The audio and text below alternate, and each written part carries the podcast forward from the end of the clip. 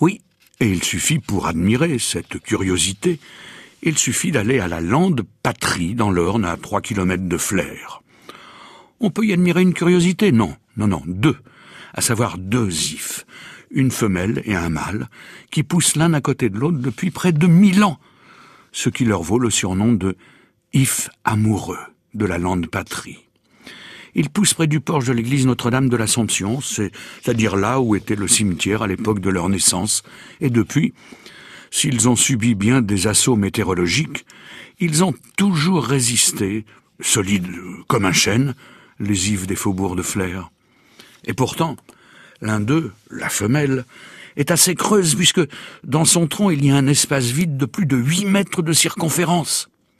On raconte même qu'un jour, dans cette gigantesque cavité, on a été en mesure d'enfourner jusqu'à quarante et une personnes.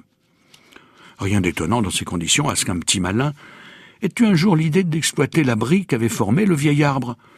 Ce petit malin-là était un barbier, un barbier nommé Gosselin.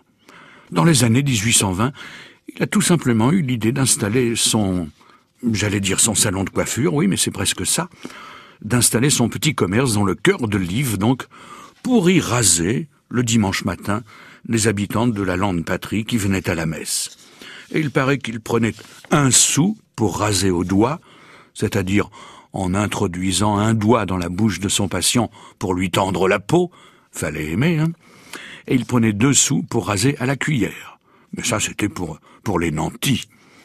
Mais si vous visitez le vieil Yves de la lande patrie, le plus vieux, le plus gros, hein, parce que je vous l'ai dit, il y en a deux, eh bien, dans le tronc du vieillard, vous trouverez encore aujourd'hui quelques clous centenaires auxquels le barbier Gosselin et puis ses successeurs Houvet et Paris suspendaient leurs instruments.